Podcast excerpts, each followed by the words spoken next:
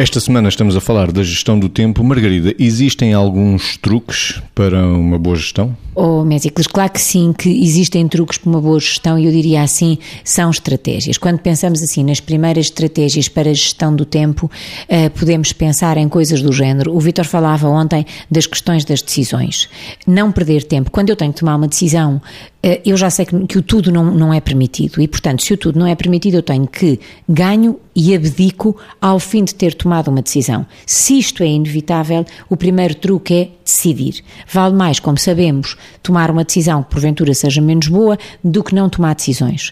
E as pessoas, ou do que viver em indecisão. E as pessoas não têm a noção do tempo que, muitas vezes não temos a noção do tempo que estamos a perder por causa das indecisões. O segundo truque é uh, o que é que nos leva frequentemente à indecisão? É a palavra, é a expressão que, que, e a representação que isso tem dentro de nós, que é e se e se eu faço, é, é, e se eu fizer isto, o que é que me acontece? E fico ali, passa a expressão a deslizar na maionese, sobre o que é que me aconteceria se não vale a pena também perder tempo nisto. Portanto, os, os primeiros truques do tempo é o que é que é necessário fazer? O que é que é, já falámos disto, o que é que é urgente? O que é que não pode ser, o que é que é inadiável. E tentar, sobretudo, que perceber que se nós tomarmos uma decisão quando ela é necessária, com muita probabilidade estamos a tomar uma boa decisão e não perdemos tempo. Se estamos a tomar uma decisão quando ela é urgente, se foi uma coisa que já podíamos ter feito antes, aí já provavelmente vai ter uma qualidade pior essa decisão, porque já estamos a decidir, porque é preciso decidir. E então, se é inadiável, já é decidir por decidir, eh, porque sim.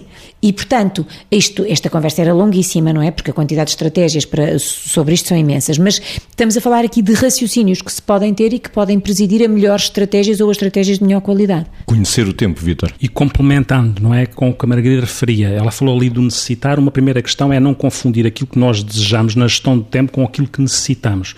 Porque o que eu desejo é o que me apetece e o que eu necessito é aquilo que verdadeiramente eu devo fazer. Isto porquê? Se eu quiser fazer uma sequenciação que me ajude a gerir o tempo, eu tenho que perceber das coisas que tenho para fazer aquelas que tenho mesmo que fazer. É? E aquelas que tenho mesmo de fazer, que têm de ser feitas, essas eu devo fazer primeiro porque são aquelas que, se eu não fizer, podem ter consequências graves o não fazer. As outras, aquelas que eu devo fazer, são aquelas que eu faria a seguir, porque podem ter consequências à mesma, mas não são tão graves. E depois há aquelas que são agradáveis. Muitas vezes nós confundimos e arranjamos como alibi estarmos a fazer coisas que até são mais agradáveis, para não fazermos verdadeiramente aquelas que tínhamos que fazer.